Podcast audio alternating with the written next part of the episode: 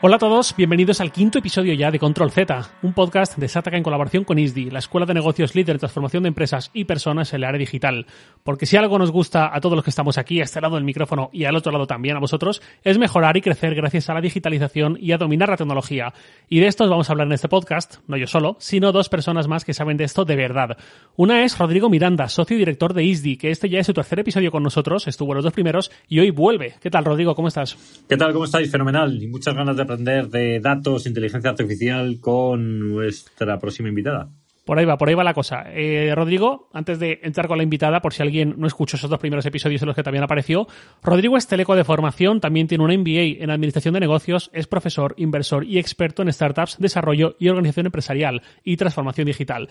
Y como decía, falta la invitada de este podcast, de este episodio, que es Raquel Nebreda. Raquel es matemática de formación, lleva toda su carrera profesional ligada a áreas como el Big Data, el marketing digital o la inteligencia artificial, pero sobre todo a la transformación digital, que es especialmente de los, últimos años su gran campo profesional. Y además de esta carrera, también tiene una carrera como formadora en la docencia, ya que es conferenciante sobre Data Governance en ISDI y luego también sobre inteligencia artificial en otras escuelas de negocio. Raquel, bienvenida, ¿cómo estás? ¿Qué tal? Muy buenos días. Encantada de estar aquí hoy con vosotros y expectante por ver todas las cosas interesantes que compartimos hoy durante la próxima hora en adelante. Qué gusto, vienes con un optimismo y un chorro de vitalidad que da gusto ir.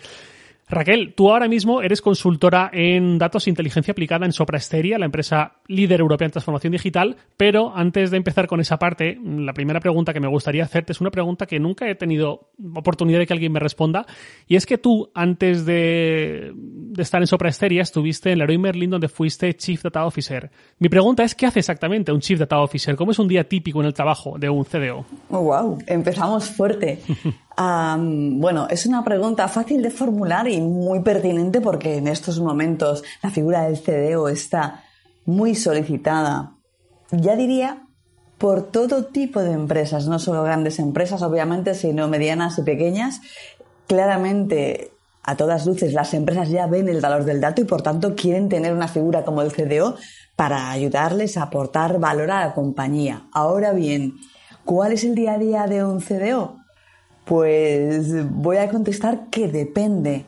¿Por qué? Porque al final un CDO cubrirá un rol u otro en función de la naturaleza de la empresa, pero por no irme por las ramas.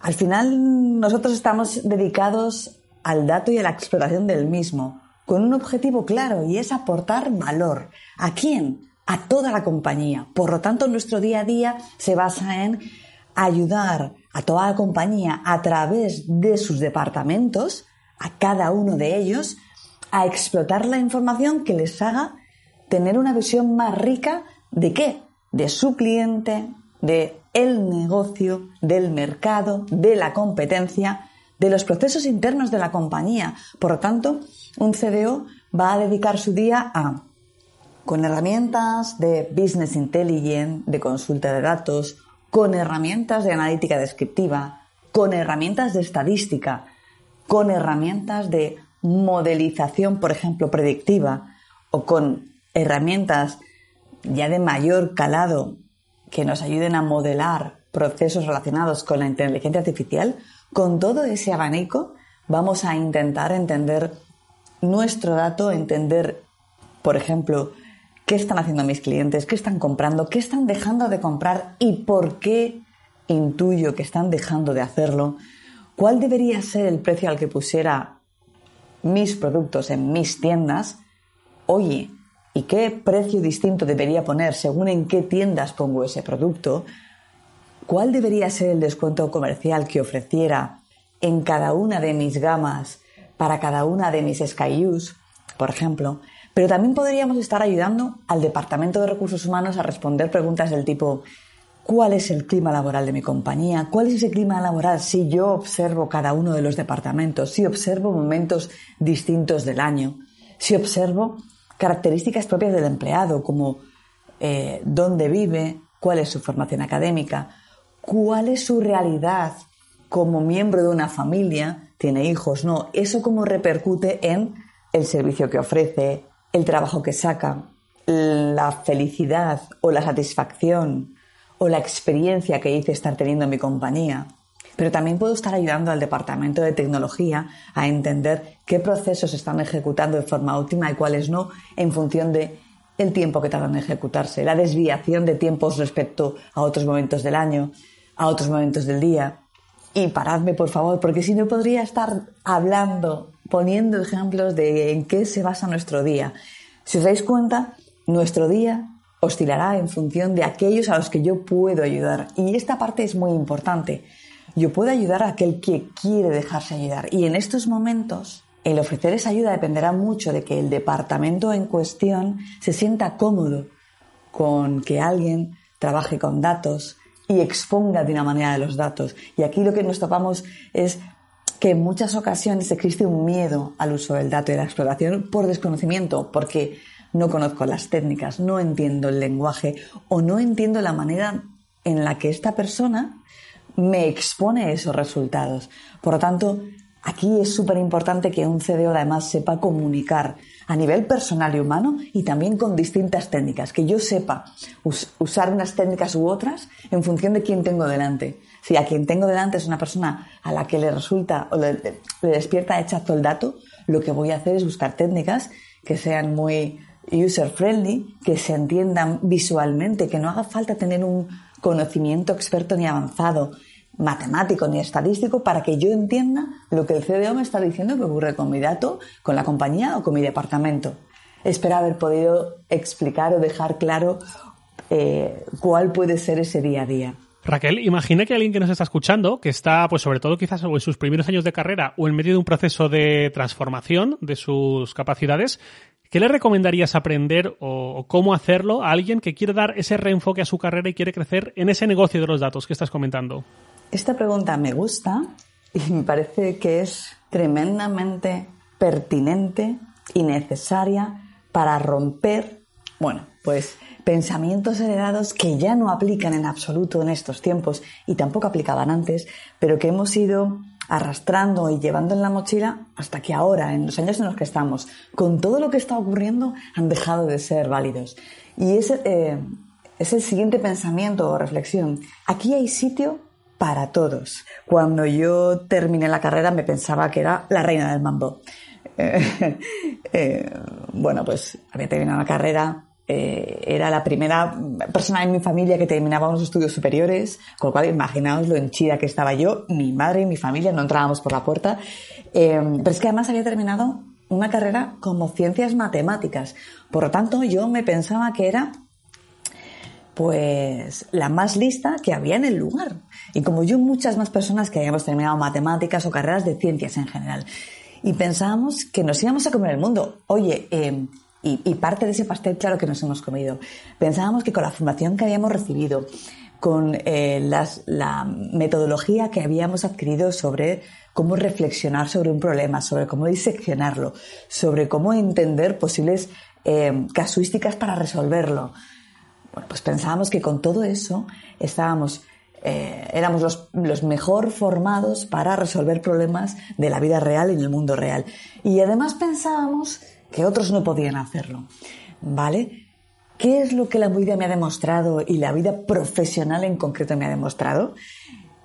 Que hay lugar para todos y que muchos de los problemas, si no la mayoría de los problemas que yo quiero resolver, para ello necesito otras disciplinas, y no científicas, sino humanísticas. Eh, necesitamos filólogos, filósofos, por ejemplo, para resolver problemas que tienen que ver con la experiencia del cliente, para entender problemas y resolverlos que tienen que ver con la interpretación, interpretar noticias, por ejemplo, entender cómo un usuario lee una noticia y por tanto entender qué contenidos debo servirle u ofrecerle a ese usuario si es distinto a otro usuario que entra a través de otro dispositivo en otro momento del año, en otro momento del día, para entender esos problemas que ahora son problemas que son de la vida cotidiana, es decir, muchos de los servicios y de los productos que salen al mercado salen con una dosis muy, muy importante de personalización de ese producto o ese servicio. Y para personalizar yo tengo que entender cuáles son los distintos tipos de usuario que van a usarlo. Y no solamente entenderlos a priori, sino que durante ese uso del servicio debo entender por qué no están usándome como yo esperaba que iban a usarme. Y además debo ser capaz de incorporar cambios en ese servicio en ese producto para que se adapten a esa experiencia esperada. Para yo poder hacer eso, es decir, para poder personalizar ese servicio o ese producto, para poder entender sobre la marcha, o dicho de una manera eh, más científica, en tiempo real o en casi tiempo real, qué está ocurriendo y por qué se está observando una desviación respecto a lo que yo esperaba observar en ese uso, para todo ello necesito que perfiles de la rama humanística y lingüista me ayuden a entrenar esos algoritmos que yo uso que me ayudan a personalizar. Fijaos que os estoy hablando como de un perfil en el, extremo opuesto del científico del dato. Pero también hay otros perfiles que dentro de la rama eh, más analítica son muy útiles y son necesarios y a lo mejor nos llevan la etiqueta tan cool y fashion de científico del dato o data scientist. Y son perfiles que tienen que ver con el business intelligence. Gente que ha podido estudiar estadística, por ejemplo. O gente que ha estudiado psicología, sociología y que eh, se han formado en determinadas asignaturas eh, de estadística básica, de econometría, de finanzas, de, estadística aplicada a la sociología. Esos perfiles también son necesarios. Os diré un chascarrillo más, ya que os he demostrado que soy una abuela cebolleta.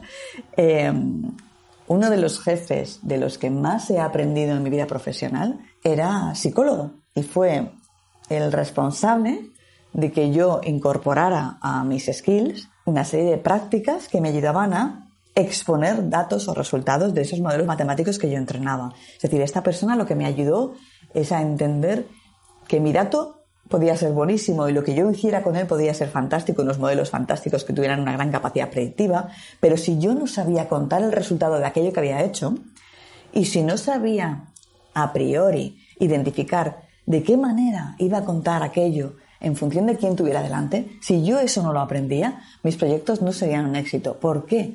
Porque aquel que debía comprar ese proyecto o aquel que debía usar mis resultados no lo haría por miedo, por desconocimiento o por aversión a la manera en que yo exponía esos resultados. Fijaos si no hay sitio aquí para distintas disciplinas.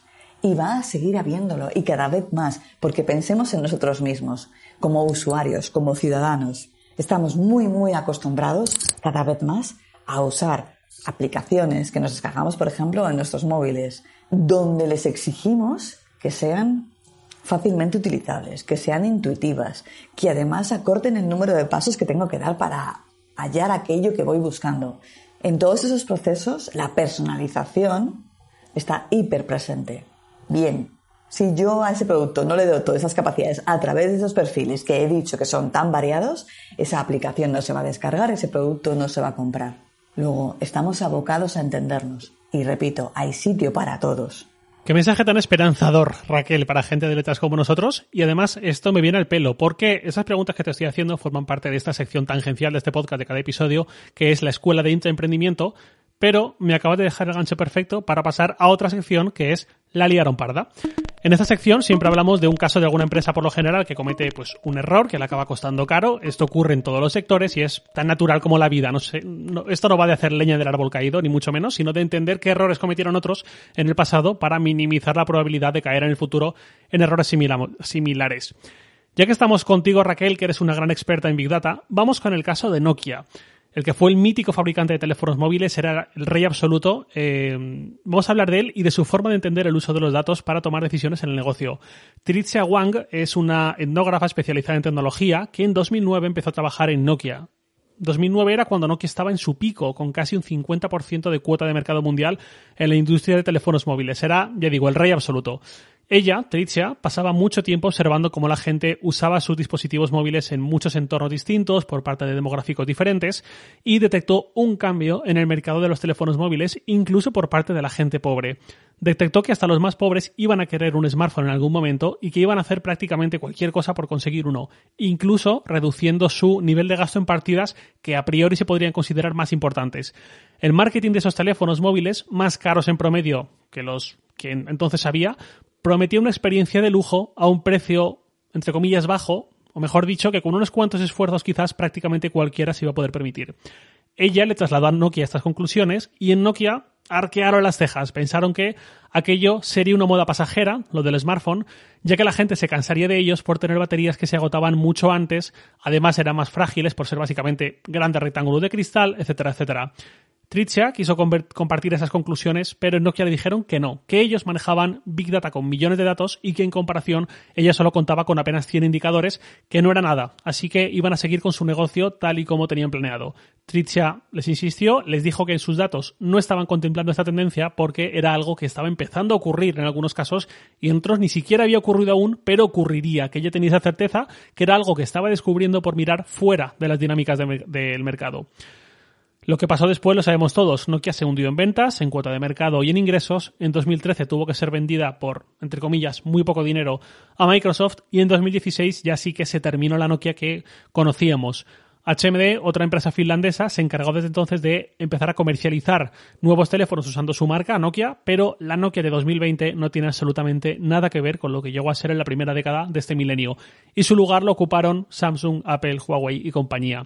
En este caso, la moraleja, según contó Tricia Wang, viene del coste de ignorar algo que acaba siendo importante, que se acaba imponiendo como cierto, y del rechazo de datos o de indicadores que no sean cuantitativos o no encajen en modelos cuantitativos. Raquel, yo la verdad es que casi tengo miedo de mm, preguntarte cómo lo ves precisamente a ti, pero más allá de la broma sí que me gustaría escuchar tus valoraciones sobre cómo encaja el componente cualitativo dentro del Big Data y de la toma de decisiones, ya que estabas comentando eso de que eh, también hay eh, oportunidades para el dato por parte de la gente de letras. Wow, la verdad es que mm, eh, me estoy dando cuenta de que todas mis preguntas ¿no? van, van bien cargadas. me estás poniendo en un, en un aprieto. bueno, Aquí mi opinión, que está basada en mi experiencia, y esto lo remarco porque al final yo he trabajado para determinadas empresas que tenían determinados clientes y eso marca mucho lo que yo he podido vivir. Dicho esto, eh, dentro de que ya me, he curado ¿no? en salud, la parte cualitativa, como ya he dicho en, algún otro momento en esta conversación, eh, encaja perfectamente en todo lo que tiene que ver con aplicación del dato, el big data, el machine learning, la inteligencia artificial a la resolución de problemas de la vida real, de la vida de las personas y de la realidad de los negocios. Encaja y encaja perfectamente. Y no hay otra manera de ser. ¿Y por qué opino esto en base a esa experiencia? Por lo que ya os he comentado, porque mucho de lo que el cliente, el ciudadano, el consumidor está demandando tiene que ver con personaliza la experiencia, conóceme, en función de ese conocimiento, dame lo que yo necesito, lo que yo espero, lo que yo ya te dije en aquella encuesta, lo que yo ya te dejo intuir con mi patrón de compra. Entonces, si un cliente, un ciudadano o un ah, consumidor nos está demandando eso, el, el conóceme, anticípate, personalízame algo, es un gran error pensar que podemos dar solución a esa demanda única y exclusivamente con el dato y la analítica. No es posible. ¿Y por qué no es posible? Porque la inmensa mayoría de las técnicas y metodologías que vamos a emplear tienen que ver con aproximaciones, modelos probabilísticos, por ejemplo. Y desde esa realidad, aquel que haya estudiado en mayor o menor medida algo de estas disciplinas, sabe que hay siempre un margen de error. En función de lo bueno o la experiencia que tenga a la hora de modelizar y trabajar con datos, seré capaz de reducir ese error. Pero un error, el error siempre va a existir. Vale. Entonces, ¿de qué manera entra aquí en la ecuación la parte quali? Ayudándonos, por ejemplo, con técnicas y metodologías que nos ayuden a lanzar procesos de encuestación, que nos ayuden a distinguir, a vislumbrar las esperanzas, los deseos, los anhelos de ese cliente, ese ciudadano, o ese consumidor o ese empleado, si la, pregunta va enfocada al Departamento de Recursos Humanos de una compañía. Luego hay cabida, totalmente, y estoy absolutamente convencida, y esto no lo estoy diciendo con la letra, con la boca pequeña. De hecho, fijaos, ¿no? Si, si, no yo, sino si, si el negocio está, tiene claro que hay cabida, que las escuelas de negocio, las que lo están enfocando bien, ISDI, por ejemplo, que, que, viene, viene al, pelo, ¿no? Porque está aquí Rodrigo con nosotros y lo sabe sobradamente. Y, yo he podido verlo en aquellos eh, máster o programas en los que he tenido el honor de participar. También lo tiene claro. ¿eh? Escuelas como ISDI incorporan a sus programas metodologías, disciplinas para enriquecer el conocimiento de los estudiantes que tienen que ver con, pues por ejemplo, cuál de las mejores estrategias encajarán mejor con determinado público objetivo al que me quiero dirigir.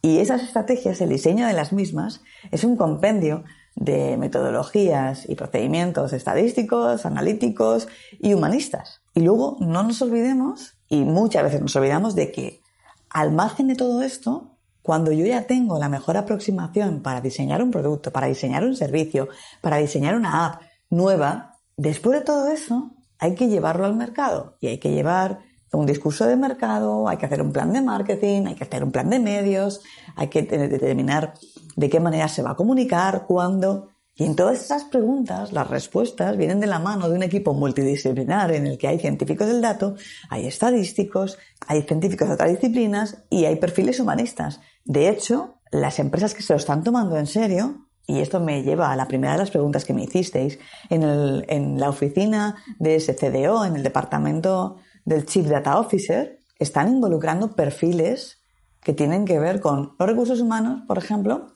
que tienen que ver con perfiles de exploración del dato, de la parte más cualitativa, y se montan células de trabajo en donde hay un perfil de cada uno de los departamentos clave de esa compañía. Y con clave me refiero a recursos humanos, procesos, logística, marketing, por supuesto analítica, por supuesto producto. Se acabó el tiempo en el que íbamos como Juan Palomo, yo me lo guiso, yo me lo como. Se acabó el tiempo en el que montábamos un ejército de mercenarios analíticos con los modelos a, modo de cuchillo entre los dientes. Se acabó ese momento y ahora el momento habla de trabajar de forma conjunta con perfiles distintos. Insisto, y me enrolla demasiado. Esta es mi experiencia en función de lo que yo llevo haciendo los últimos 18 eh, años. Ojalá y todas las empresas llevarán a la práctica esta filosofía.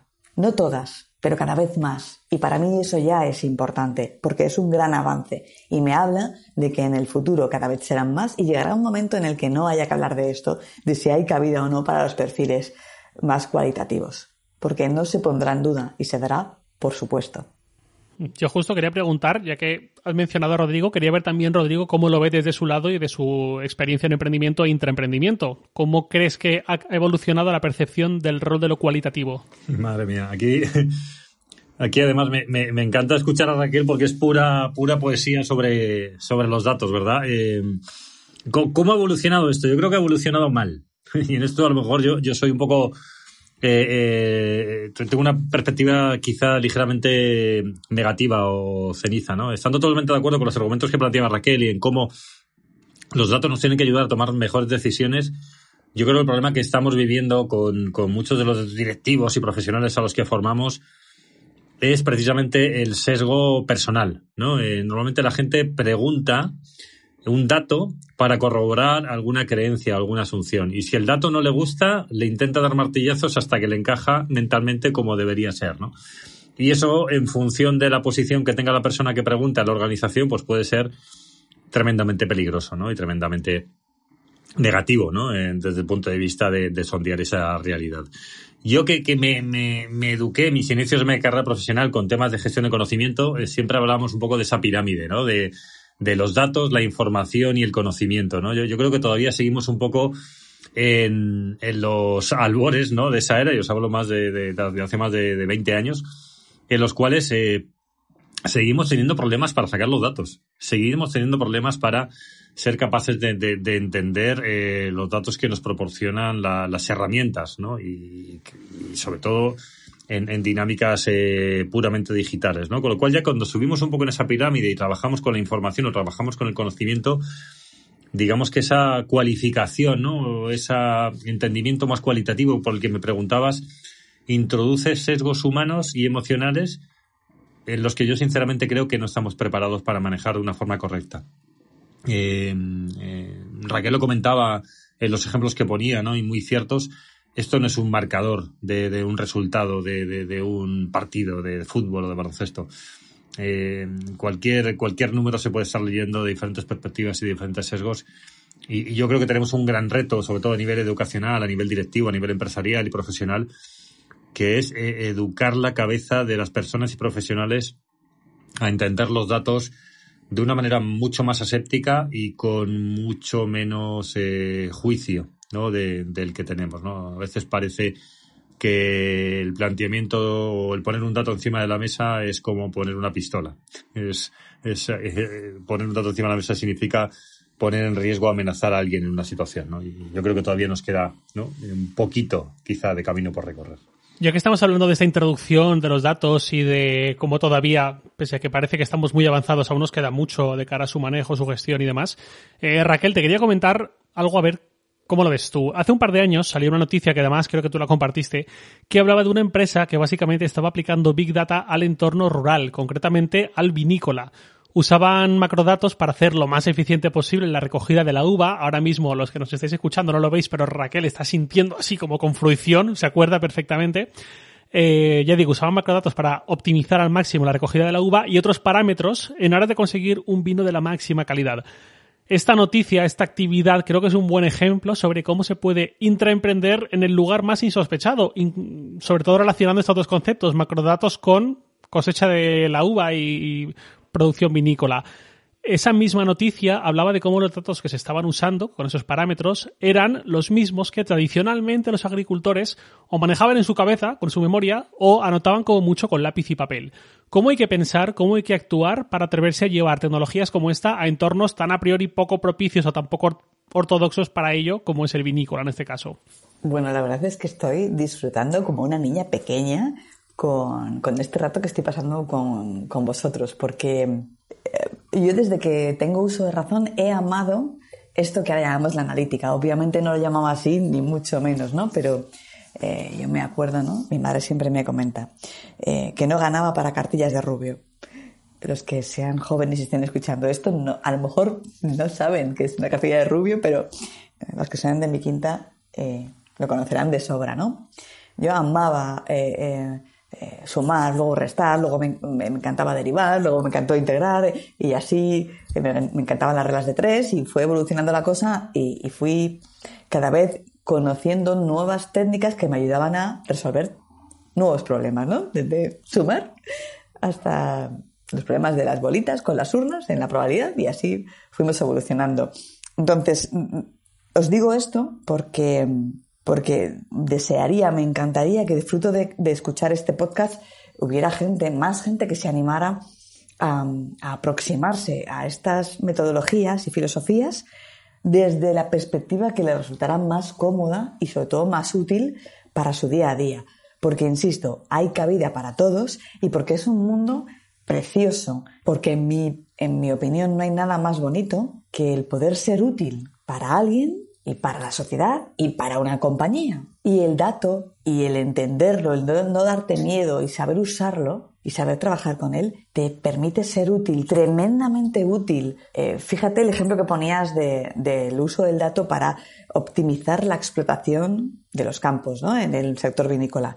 Pero es que el uso y la aplicación del dato y las metodologías que lo explotan es inmenso. Allá donde haya datos, se pueden usar estas aproximaciones. De verdad, allá donde haya datos. Otra cosa distinta es que, que, ocurra, ¿no? Que, que, os ocurra, que os ocurra como a mí me ocurre en alguna ocasión, de llegar a un cliente que te contrata para que resuelvas un problema y cuando te sientas y te remangas, te das cuenta que no hay datos. Y en ese momento te sientes como la bruja Lola.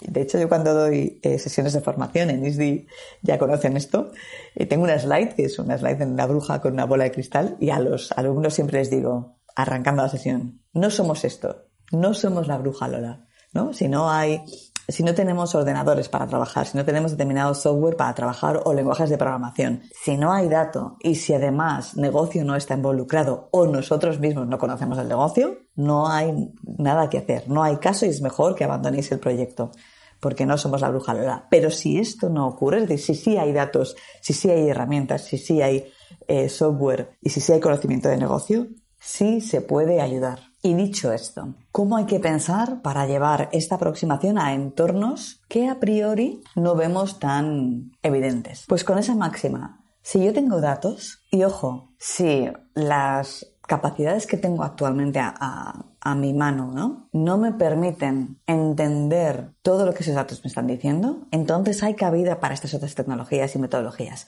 ¿A qué me refiero? Cuando yo empecé en esto, bueno, pues empecé trabajando con las herramientas de Microsoft. Tenía eh, en mi Excel, tenía Access y tenía mi PowerPoint y con eso trabajaba.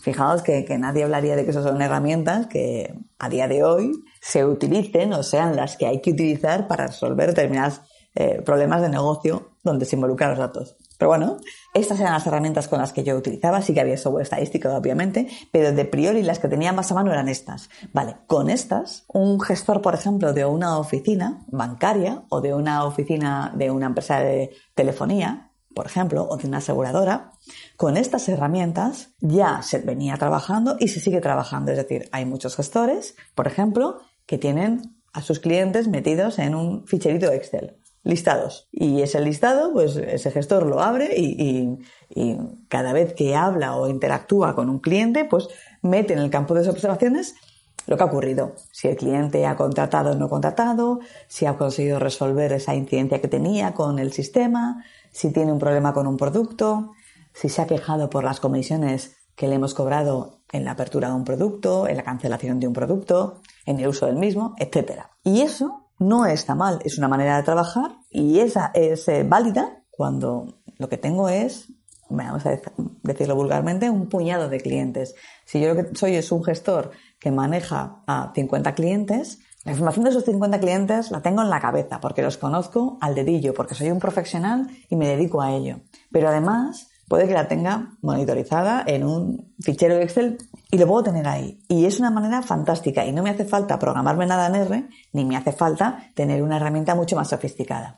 ¿Dónde está el problema o cuándo viene el problema? Cuando yo, en lugar de tener 50 clientes, ya no tengo 50, tengo 100, 500, 5000. Según va aumentando mi base de clientes, mi capacidad para inferir cómo está mi cliente, cómo le estoy dando un servicio, cómo de contento está, qué problemas puede tener, etcétera, etcétera, mi capacidad va disminuyendo, porque obviamente mi capacidad de procesamiento de información llega a donde llega. Es en ese momento en el que tiene cabida el uso de estas técnicas. Bien, este ejemplo lo he puesto para gestores comerciales en una oficina, pero también lo puedo poner para un agricultor que tiene un campo extenso de plantación donde tiene distintas cosechas, asociadas a distintos productos, donde ha echado distintos productos químicos, donde el momento en el que hay que tomar determinadas decisiones es distinto, es decir, cuando mi campo de posibilidades aumenta y cuando ya mi cabeza y mi capacidad de procesamiento no llega, es cuando estas eh, técnicas entran a jugar. Dicho esto, yo puedo aplicar esta misma exposición, por ejemplo, al campo de la enseñanza. Si yo doy clases a 10 niños, lo tengo todo controlado. Si doy clases a 500, es muy probable que las técnicas analíticas, analíticas predictivas, de machine learning y otras me vayan a ayudar a procesar esa información. Por ejemplo, si quiero entender los distintos perfiles de estudiantes que tengo entre esos 500, ya no me vale una clasificación por clase, ya no me vale saber qué pasa con los de quinto, qué pasa con los de sexto, qué pasa con los de colegio A o qué pasa con los de colegio B o con la academia C. Esa clasificación es demasiado gruesa para que yo sea capaz de personalizar una clase, de identificar anticipadamente si hay determinados eh, estudiantes que de seguir así van a tener algún problema en alguna asignatura. ¿Por qué voy a ser incapaz? Pues porque con 500 estudiantes las casuísticas empiezan a ser demasiado amplias y mi cabeza no llega a poder identificar todos los patrones que se están dando a nuestros estudiantes. Sin embargo, las técnicas matemáticas sí lo pueden hacer. Ojo, esas técnicas lo que van a intentar hacer es reproducir esos mismos procesos deductivos que yo uso mentalmente. Van a intentarlo, se van a aproximar a esos procesos. Porque fijaos, y con esto acabo, porque si sigo así, no me vais a volver a invitar porque hablo por los codos. Eh, pero más aparte. Fijaos lo que os voy a decir. Tuve la oportunidad hace un par de años de visitar China y de ver el nuevo modelo del retail que se está testando allí. Eh, y volví emocionada y espantada a partes iguales. ¿Por qué? Realmente es un país en el que se creen de verdad el poder del uso del dato para optimizar todos los procesos. ¿Y eso qué significa? Pues eh, que atesoran grandes cantidades de información de todos los sectores, de todos los ciudadanos, de todos los clientes en tiempo real y se procesa. Y se procesa y se toma decisiones en base a ese procesamiento. Es espectacular lo que se está gestando en China. Eh, y alguien que le gusta todo el tema de la explotación de los datos para aportar valor al negocio, pues, pues eh, tiene un Disneyland, ¿no? Tiene un parque temático allí en China, ¿no? Viendo cómo de verdad todas las empresas se lo creen y lo están llevando al mercado y a sus productos y a sus procesos. ¿Por qué volví espantada? Pues porque algo que en China es, evidente y se está haciendo masivo es el uso del dato y la explotación del mismo para aportar valor, también para otros usos, em, va a llegar invadiéndonos, es decir, que o el resto de compañías, del resto de geografías, se toman en serio que el uso del dato les va a dar una ventaja competitiva, o de no ser así, van a desaparecer, van a extinguirse, porque ya hay otras que lo están haciendo con tremendo eh, éxito. Y he puesto el caso de China porque además es un gigante, porque además hay millones de consumidores que se están viendo beneficiados por esto. E imaginad qué ocurrirá cuando esas empresas salten de la geografía china y, e intenten hacer la, avanzadilla, ¿no? En Europa o en Estados Unidos. Es decir, que, que o nos lo tomamos en serio y lo llevamos a buen puerto y lo implantamos, o vendrán otros que ya lo están haciendo y harán que desaparezca nuestro negocio porque lo ofrecerán a sus clientes y a nuestros clientes aquello que se está demandando y que nosotros, por no hacer el uso del dato correcto, o, simplemente por no hacer un uso eh, óptimo del dato, eh, estamos perdiéndonos. Raquel, ya que me estás hablando de esta especie de reinicio de tras tu viaje a China y todas esas sensaciones con las que volviste, me viene al pelo para dar paso a la sección Va de números. En los últimos años hemos experimentado un incremento espectacular en la industria del Big Data, pero quizás la velocidad a la que ha escalado el sentimiento de necesidad de incorporar a perfiles profesionales en este campo y de trabajar para incorporar el uso de macrodatos a las empresas ha sido algo superior al conocimiento profundo y real de qué forma puede ser aprovechada toda esa inteligencia. Y por eso en algunos momentos algunos agentes han dicho que algunos proyectos con Big Data no han sido rentables. Sin embargo, en la última década hemos pasado de los 7.000 millones de dólares en valor de mercado de la industria del Big Data mundial, año 2011, a los 56.000 millones actuales, con una previsión que dice que dentro de otros 7 años, para 2027, ya habremos superado los 100.000 millones de dólares. Tú has sido una persona que ha llegado muy pronto a esta tendencia y no quiero hablar de números sin preguntarte cómo has visto esta evolución desde dentro, hasta dónde crees que va a llegar y sobre todo porque al margen de tu formación en matemáticas y estadística entraste tan temprano en esta industria. Me preguntas hasta dónde va a llegar, hasta dónde queramos llegar. Es decir, el campo de aplicación es ilimitado.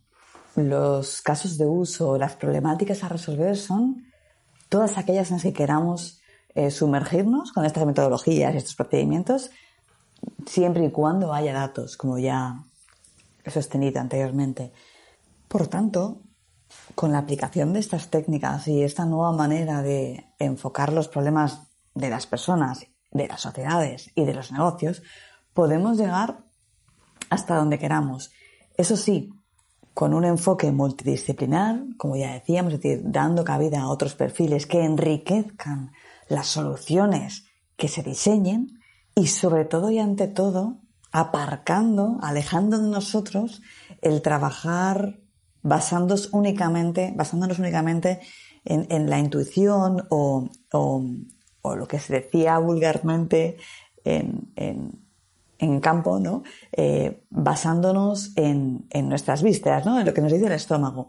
Esa manera de trabajar hay que abandonarla, ya, es decir, no podemos tomar decisiones en base a eh, opiniones eh, que no están basadas en evidencias y las evidencias las traen la observación y los datos.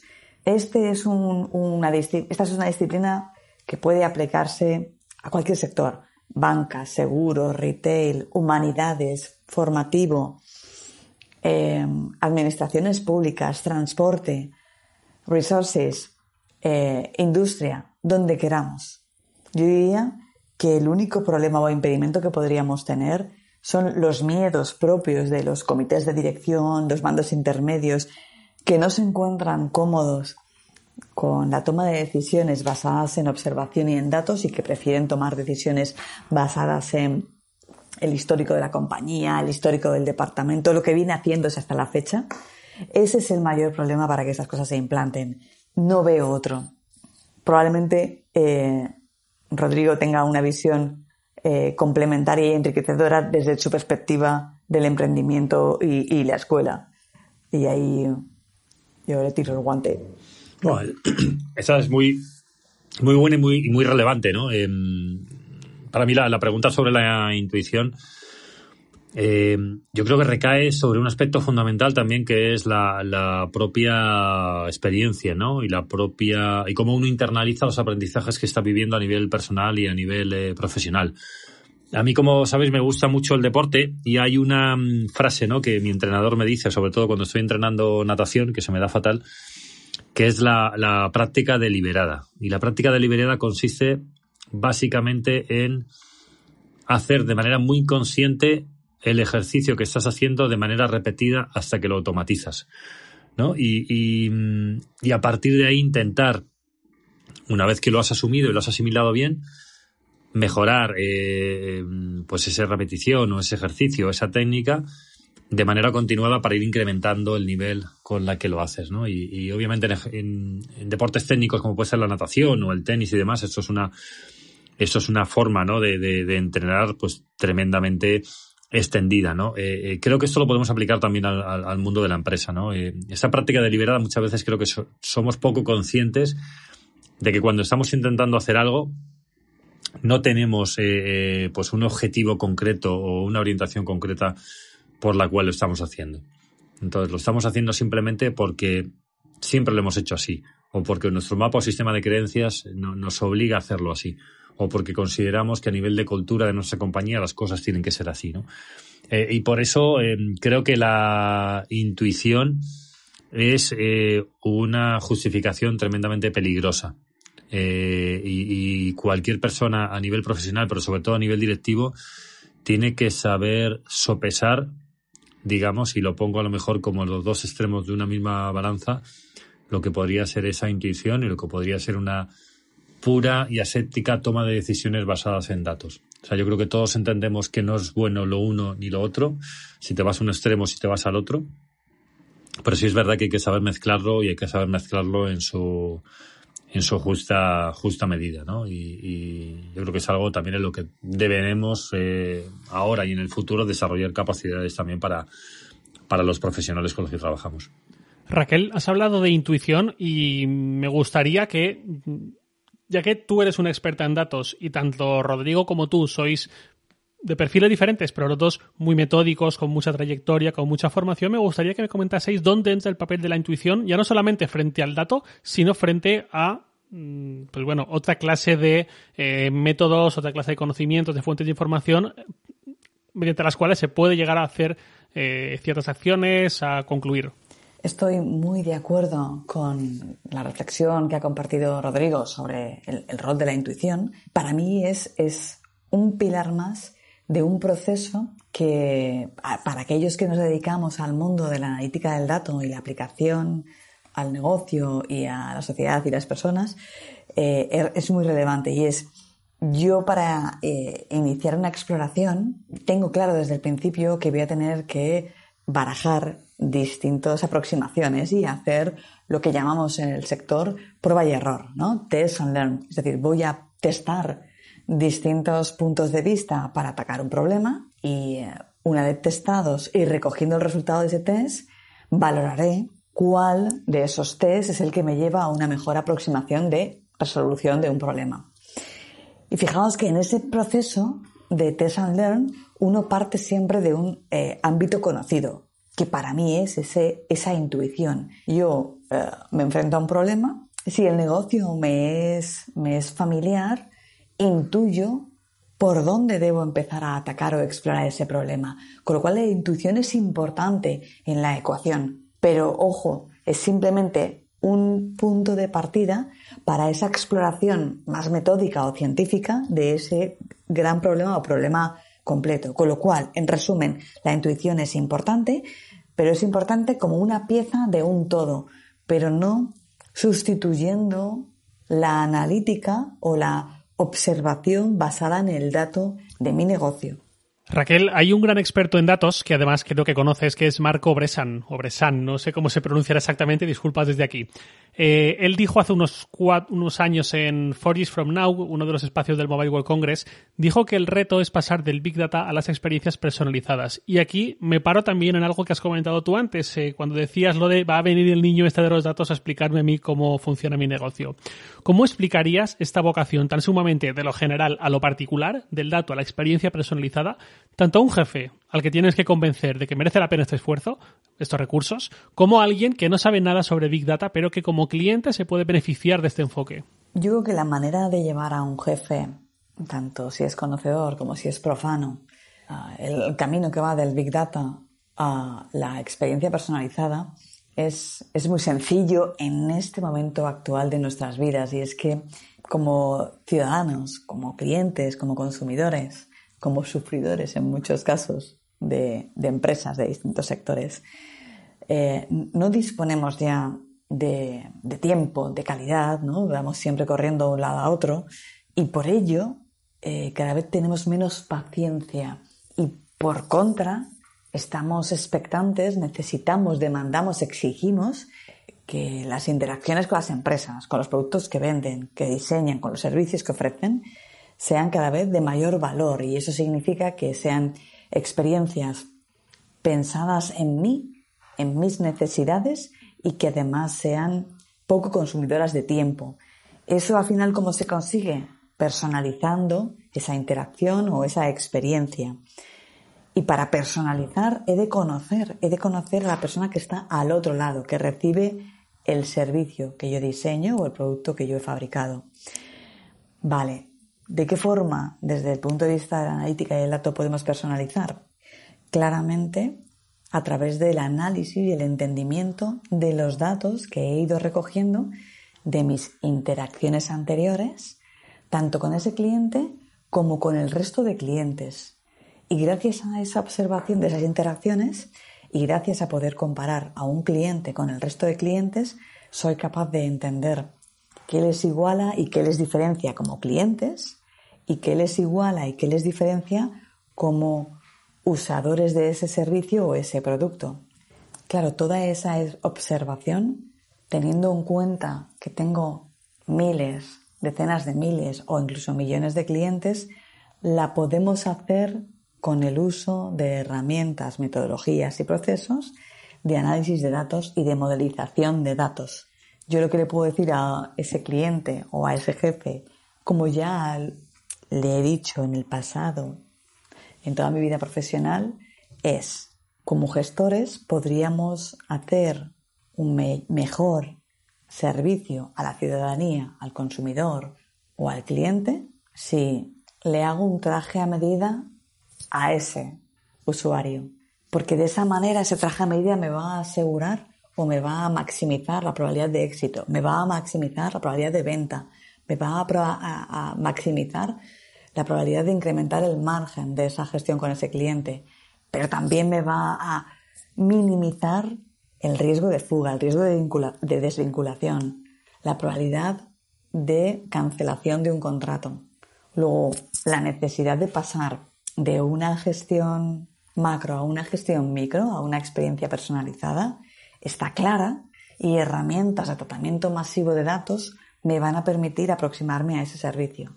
Y esas herramientas se llaman Big Data y Analítica Avanzada. Raquel, de estos 20 años que mencionas, en estas dos décadas de experiencia de recorrido, tú en sus inicios, tú trabajaste también en la banca, sobre todo en, ya digo, en la primera década, ¿no? en el primer tramo de esos 20 años.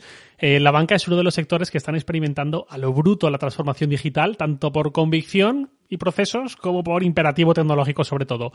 ¿Cómo se intraemprende en un contexto así? ¿Qué pasos hay que dar para cuando formas parte de un sector como este, que está en un momento complicado, que ves que todo evoluciona a tu alrededor y que en el sector en el que tú estás le cuesta muchísimo porque por su propia ADN es, algo mastodóntico, cuesta mucho dar pasos, no es, no es, algo ágil como una pequeña startup, ¿qué hay que hacer? O mm, la pregunta quizá no sea qué hay que hacer, sino qué actitud crees que es la mejor para tratar de emprender en un contexto así tan a priori desfavorable. Wow, esta es muy buena. Um, sí, o sea, eh, para el sector bancario y financiero, su legacy, es decir, su histórico, toda la inversión que han hecho en tecnología, en talento, pues no siempre eh, pesa a su favor. Eh, en ocasiones pesa en su contra. ¿Por qué? Porque tú ya lo has mencionado, le cuesta mucho moverse, reaccionar, tomar decisiones tienen mucho peso sus procesos y procedimientos, que además son procesos y procedimientos en, muchos casos tediosos, largos, complejos,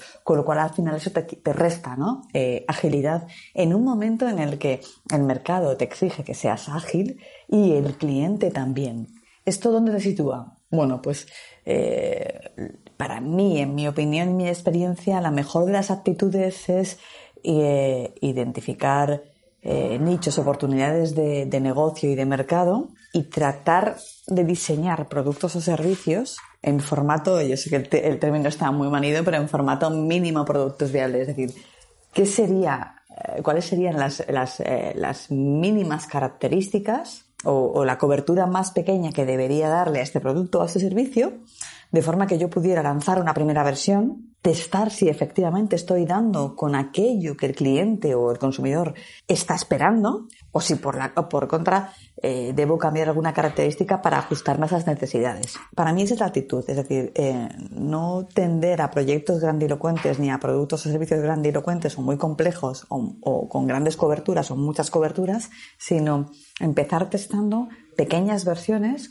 con unas capacidades o características más reducidas, pero que me permitan hacer un, un test and learn, ¿no? Un prueba y error. Es decir, testar si esto que he entendido que mi cliente quiere finalmente es lo que yo he entendido y él espera, o por contra, debo hacer alguna modificación. La, gente tiene que estar acostumbrada a trabajar en, equipos multidisciplinares y también la organización permitir eh, dinámicas de configuración diferentes, ¿no? Y aquí a lo mejor nos metemos en el quizá a veces muy manido concepto ¿no? de organizaciones ágiles, de organización en tribus, en squads y demás. Pero em, yo creo que el, la decisión y la intención tiene que venir eh, por ambas partes, ¿no? Tiene que venir porque la compañía tenga la intención de permitir dinámicas de trabajo distintas, de permitir tomas de decisiones distribuidas y de permitir asunciones de responsabilidad no solamente por aquellos que se supone que tienen que tomar esas decisiones. Pero por otro, por otro lado, cuando a veces esa situación se da en algunas compañías, la gente, que además si me permitís son perfectos criticadores de café, pero pocos aportadores de soluciones, se queda como un poco en un terreno de nadie, ¿no? Es decir, es muy fácil estar quejándote en una máquina de café, eh, ¿por qué no me dejan hacer las cosas? O si yo fuera no sé qué, haría las cosas de otra forma. Pero cuando hay compañías que permiten estas reconfiguraciones, donde permiten crear ámbitos y espacios donde la gente puede liderar cosas, es ahí donde te encuentras un poco con, con la nada, ¿no? Con aquel que critica más es precisamente el que más se pone de lado, el que más se esconde, ¿no? Como las barreras de, de los de, las faltas de fútbol, ¿no? Pues cuando tira Messi ves a, a, media barrera que se da la vuelta, ¿no? Como para que no, como, para que no le dé el balón, ¿no? Pues este, este ejemplo yo lo utilizo mucho en algunas dinámicas porque las organizaciones a veces tienen mucha gente que está en estas, ¿no? Y yo creo que afortunadamente, lo comentabas tú bien, estamos en una situación en la que cada vez tenemos más capacidad, más control, más conocimiento, más datos, más información, como para que los equipos funcionen de manera autónoma, eh, tengan la información en tiempo real y muy cercano al negocio como para poder decidir cosas y no tengan que crear un flujo complejo de decisión y de tiempos relativamente tardíos, ¿no? Para poder aportar valor en sus, en sus negocios. Pero yo ahí creo que la responsabilidad es de, es de ambos, ¿no? De tanto de la compañía como de los colaboradores que, que ejecutan y trabajan en ella. Raquel, tú eres una experta en algo por lo que siempre mencionamos a ISDI al principio de cada episodio, que es la transformación digital y que tiene mucho que ver con este viraje del sector bancario. Estoy seguro de que en esta carrera profesional eh, que llevas en marcha te has encontrado con muchísimos compañeros de trabajo, empleados de todos los tipos y colores en este sentido. ¿Qué tipo de actitud crees que es la mejor para no quedarse atrás en este proceso de transformación, sino todo lo contrario, ser capaz de llegar a liderar parte de ese proceso en algún momento? Más allá de lo obvio de mantenerse despierto, curioso, etcétera, me gustaría que dices alguna clave de lo que no es evidente, pero que tú sí que has detectado en estas dos décadas de experiencia. Bueno, aunque me has pedido que te comparta lo que no es evidente, primero voy a decir lo que es evidente que por el hecho de serlo muchas veces lo obviamos. Y es que uno no puede dejar de estar actualizado. Es una máxima. Eh, da igual cuál haya sido tu formación académica. Debes, estás obligado a continuar en esa senda. Porque el mundo, el mercado, la tecnología va tan rápido que nuestro conocimiento se va quedando obsoleto. Por lo tanto, una máxima es que uno debe continuar formándose e informándose, es decir, eh, consumiendo publicaciones de otros compañeros, cross industria, da igual el, idioma en el que esté eh, hecho ese material de divulgación, pero uno debe mantenerse continuamente permeando con el ecosistema, con el mercado, con las universidades, sabiendo qué se está cociendo. De lo contrario, terminas enquilosándote. Y por evidente que es, insisto, muchas veces eh, no le dedicamos el tiempo y la relevancia que tiene.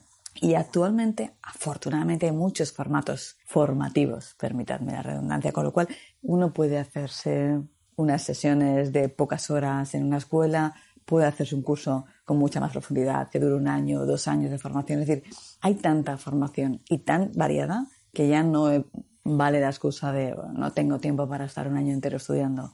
Bueno, es que hay otros formatos mucho más flexibles. Dicho esto, que es lo evidente, para poder liderar o para poder participar en, equipos que lideren esa transformación, es obligado el asumir que tenemos que trabajar en equipos multidisciplinares. Y esto yo diría que también es evidente, pero nos cuesta mucho. Eh, eh, nos cuesta mucho trabajar con, equipos de trabajo que no son el nuestro, que no son nuestro hábitat natural.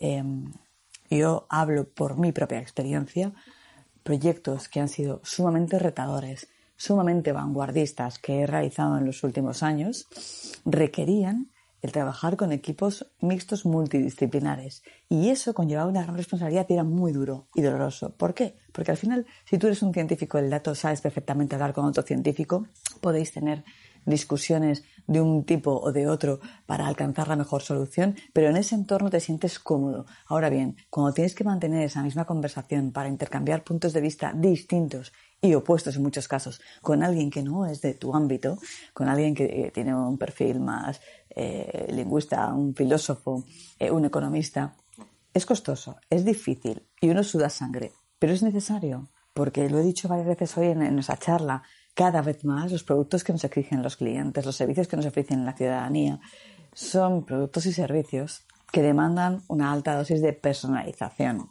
de ponerte en la piel de un cliente, y eso ya no va solo, me vais a repetir eh, la confianza, de hacer el cojo modelo matemático.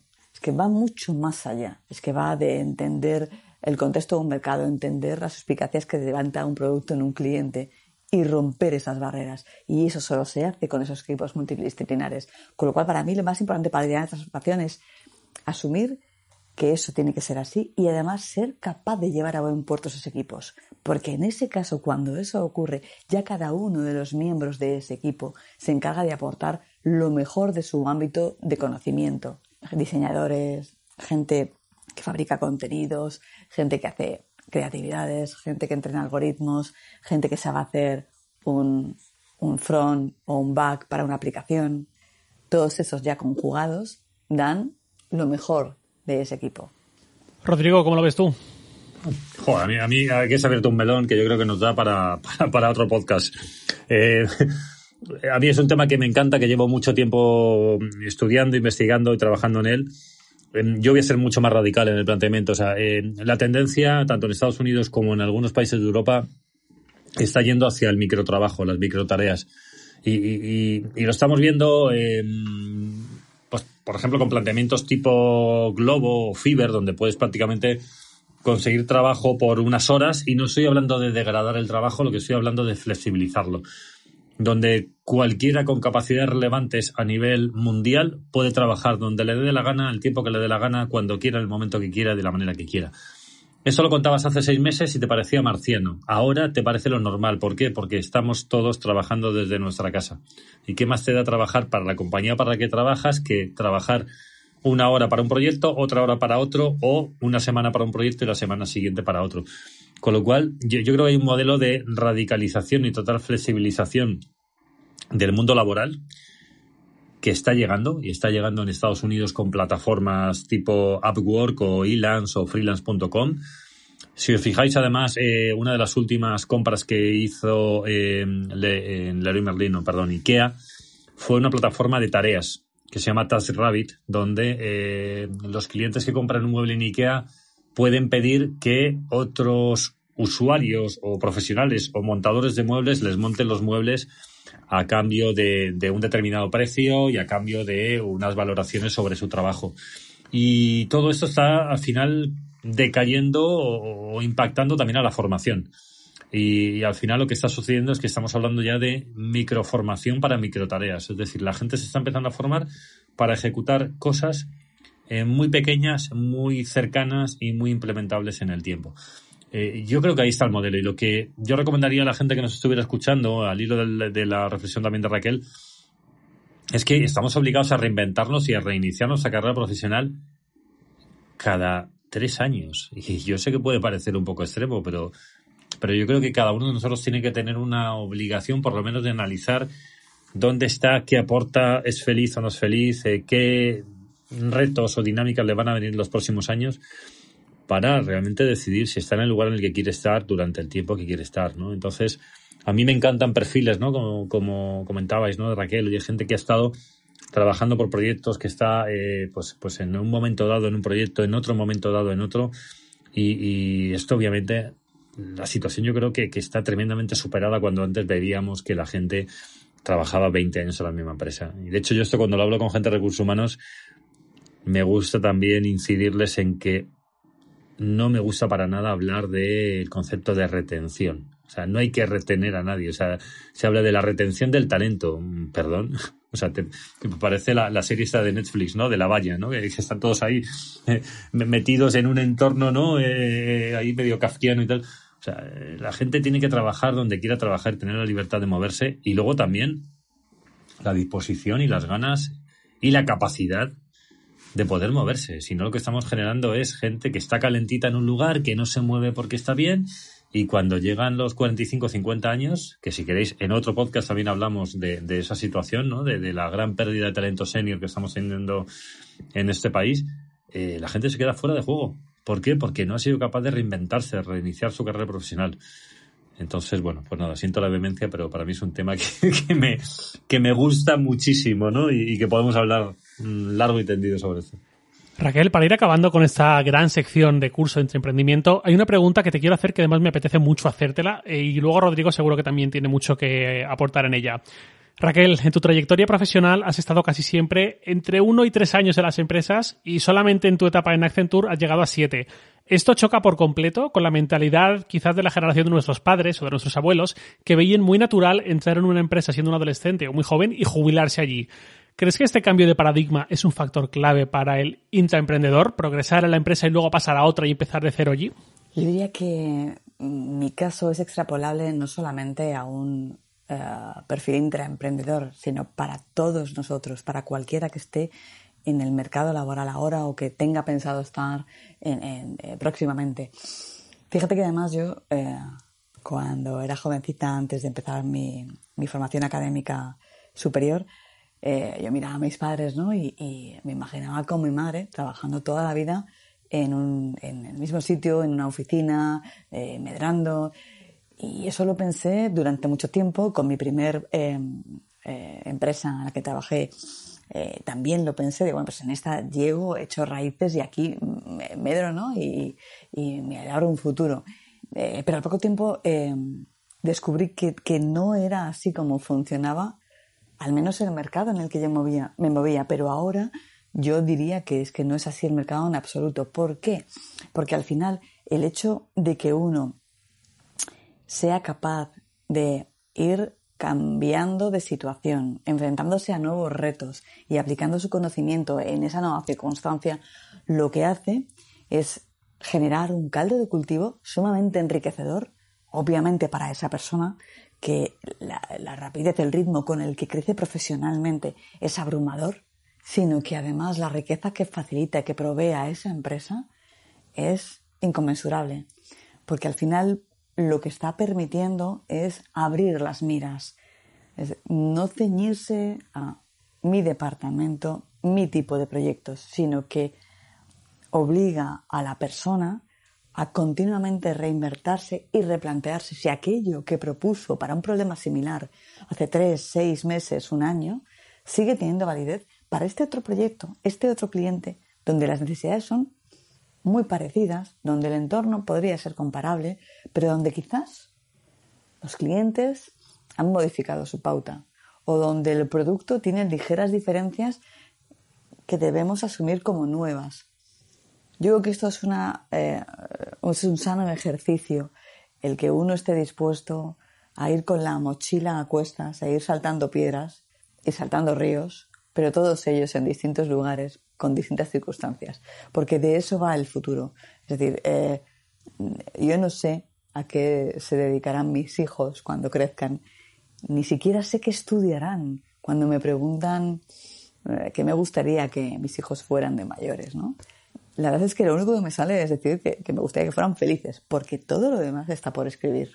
Es decir, surgirán nuevas, eh, nuevas carreras, surgirán nuevos destinos profesionales, surgirán nuevos proyectos que ahora no nos imaginamos. Sí que es cierto, obviamente, que uno ve o intuye que el futuro, el, a corto, a medio a largo plazo, va en la dirección de utilizar toda la potencia de la información, ¿no? todo, el conocimiento que atesoran los datos, todas las capacidades que la tecnología permite de exploración. Seguro que el futuro tiene que ver con seguir personalizando las experiencias, la humanización de las relaciones, meter en la ecuación analítica todas las capacidades humanistas que nos permiten otras disciplinas, todo el ámbito del desarrollo del lenguaje, del procesamiento del lenguaje natural, todo eso va a estar muy presente en ese futuro pero no sé decir en qué medida. Por tanto, si no sabemos a qué vamos a enfrentarnos, lo mejor es que uno esté eh, preparado para, para distintos retos y para cambiar de retos y para que eso no les suponga un estrés ni, ni una intranquilidad. Y eso al final se entrena. Es muy normal y, y, muy humano que uno tenga miedo al salto al vacío, que uno tenga miedo a cuando los escalones no están fijos, sino que uno tiene peldaños que se van moviendo y tienes que saltar, ¿no? Como, como Mario con los juegos de plataformas. Ese sentimiento es muy inhumano, es muy humano y es muy sano entrenarlo. Y mi recomendación sería que, que lo fuéramos entrenando. Hay prácticas de distintos ámbitos que ayudan al, al, al individuo a, a entrenar el espíritu y el cuerpo y la mente para, para estar en continuo cambio. Y yo creo que lo sano es, es practicarlo porque de eso va a ir la película. Bueno, pues con esta oda contra la retención de talento y también una oda a favor de la reinvención constante y del aprendizaje continuado, eh, llevamos acabando. Creo que está quedando un episodio muy chulo mal está que yo lo diga, pero entre Rodrigo y Raquel ha estado muy completo. Como digo, esto está acabando, pero quien escuchó los episodios anteriores ya sabe que en Control Z hay una última sección más cortita donde Raquel, esta vez te toca a ti, nos tienes que responder brevemente contándonos tus imprescindibles, tus favoritos. Ahora lo vas a entender del todo. Simplemente respuestas directas. ¿Preparada? Bueno, preparadísima. Venga, vamos. ¿Tu libro favorito? A ver, mi libro favorito.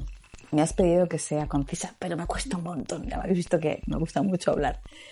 Eh, realmente no es mi libro favorito, sino mi película favorita. Mi película favorita es Gentle. Es un musical estadounidense de Barbara Streisand.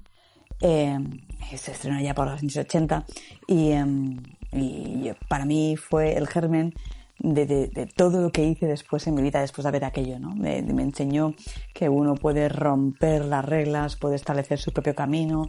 Si ese camino, el que se le fue impuesto, no nos gusta, podemos trazar nuestro propio destino rompiendo con todo aquello que nos ata. Espectacular. Sí que es cierto que esta película está basada en el cuento de Singer, en, en, Gentle, el, el, chico de la yesiva. Muy, muy recomendable. ¿Tu cita favorita? Mi cita, mi cita favorita. Bueno, es que me vais a terminar de calar si aún no me habéis calado. Eh, mi cita es uh, la, del gran maestro Yoda. Do or do not, there is no try. Eh, en castellano se tradujo como hazlo o no lo hagas, pero no lo intentes. Yo es una máxima que, que, que debemos tatuarnos en la piel porque es un buen compañero de viaje. Esta es una pregunta que dejó para ti sin saber que iba para ti la anterior invitada que fue Noelia Fernández Arroyo de Google. La pregunta fue, ¿cómo crees que va a ser el futuro de nuestro trabajo post-COVID en un sentido amplio? Si tendremos que volver habitualmente a la oficina, cómo será la relación con nuestro equipo, etcétera, etcétera. Wow. Pues mira, esa es una pregunta que yo misma me he venido haciendo desde que estalló todo, toda esta situación, ¿no? Este drama sanitario. Eh, y cada vez estoy más convencida. El futuro eh, no se va a entender sin, sin una manera más, más flexible de trabajar, ¿no? el formato mixto, es decir, el teletrabajo ha venido para quedarse, pero debe coexistir y convivir con el trabajo presencial porque también estamos comprobando en nuestras propias carnes que echamos mucho en falta el contacto humano. Eh, esos cafés en esa máquina que son horripilantes, ¿no? Eh, esas conversaciones en el ascensor, esas conversaciones de pasillo, eh, esas reuniones presenciales en las que te miras a los ojos e intercambias no solamente tu opinión, sino además tu sentimiento acerca de esa opinión. Todo eso lo echamos muy en falta, pero sí que es verdad que, que, trabajar allá donde uno desee trabajar, las horas que uno eh, quiera trabajar, trabajar en el momento del día en el que uno es más productivo, eso es algo que ya hemos probado y que no queremos abandonar. No solo esto, también para mí es clarísimo que a partir de ahora la componente humanista, eh, el trato con las personas, de persona a persona, va a estar cada vez más presente en ese ámbito laboral. Es decir, si algo nos ha dejado claro esta pandemia es que en ausencia de contacto físico, el sentimiento humano la percepción del sentimiento y la humanización de las relaciones es algo crítico para no volvernos locos y para que el mundo siga girando, los negocios sigan produciendo y las personas puedan seguir dando lo mejor de, sí mismas en el ámbito laboral. Por tanto, esa ah, humanización de las relaciones profesionales para mí van a estar cada vez más presentes en ese futuro. Yo diría por añadir un tercer ingrediente, que todo lo que tiene que ver con la innovación, la creación, la chispa, va también a estar muy presente en todos aquellos productos que diseñemos, servicios que diseñemos, porque eso es lo que hace que sea más llevadero el negocio, el servicio, la relación. Y es algo en lo que estamos poniendo ahora mucho interés y atención. ¿Por qué? Bueno, pues porque aún estamos dolentes, ¿no? Nos sentimos todavía magullados por, por, los efectos de esta pandemia e intentamos alegrarnos la vida y alegrársela al de enfrente haciendo que nuestro trabajo sea más ingenioso, más creativo, más chispeante, más colorido y eso va a seguir estando en la ecuación en ese mercado laboral del futuro. Y ahora, yo para acabar, naturalmente, deja tú una pregunta esta vez para el próximo invitado, la próxima invitada que venga. No te podemos decir quién es, pero a él o a ella le haremos tu pregunta. Bueno, la verdad es que la pregunta que quiero dejar a, a este colega, eh, bueno, eh, no es una pregunta cerrada, sino que es una pregunta abierta. Tiene que ver con, con, el famoso viaje que he comentado que hice a China hace unos años y con las sensaciones que me traje con aquel viaje. Cuando yo estuve en China ya he comentado ¿no? que, que me quedé sorprendida y además espantada y me vine en la mochila con una sensación que siempre había tenido en mi interior, pero que quedó reafirmada y afianzada después del viaje. Aquella sensación fue eh, la aplicación de la inteligencia y la analítica a la explotación del dato era ya un asunto evidente, era una cuestión ineludible por parte de todas las empresas. Daba igual el sector de actividad y el tamaño de la empresa. Y, y eso es algo que, de nuevo, ese sentimiento siempre me acompañó, pero que se evidenció después de aquello. La pregunta que yo le dejaría lanzada a la persona que, que se vaya a enfrentar a este cuestionario la próxima vez sería ¿cuál de las disciplinas eh, con las que vienes trabajando en los últimos años crees que va a ser algo imperante en el futuro? Igual que para mí fue la aplicación de la analítica en todos los campos eh, profesionales. cuál de esas disciplinas que vienes trabajando hasta la fecha y que aún no es mayoritaria, aún tienes que seguir defendiendo y justificando en distintos foros, cuál piensas que va a imponerse en el futuro más inmediato o en el futuro más a largo plazo. Eso es para pensar. Bueno, se la haremos a ese próximo invitado, próxima invitada dentro de muy poquito. Bueno, ahora sí que sí, hasta aquí llegó este quinto episodio de Control Z. Muchísimas gracias Raquel y Rodrigo por acompañarnos. Muchísimas gracias eh, por compartir vuestra experiencia y vuestro conocimiento conmigo y con todos nuestros oyentes. Y nos escuchamos en el próximo episodio. Control Z es un podcast de Sataka en colaboración con ISDI, la Escuela de Negocios Digital, sobre digitalización, emprendimiento e intraemprendimiento que se publica de forma más o menos mensual. Hasta el próximo episodio. Muchas gracias a todos. Muchas gracias a todos. Gracias por contar con nosotros. Ha sido apasionante. Hasta la próxima.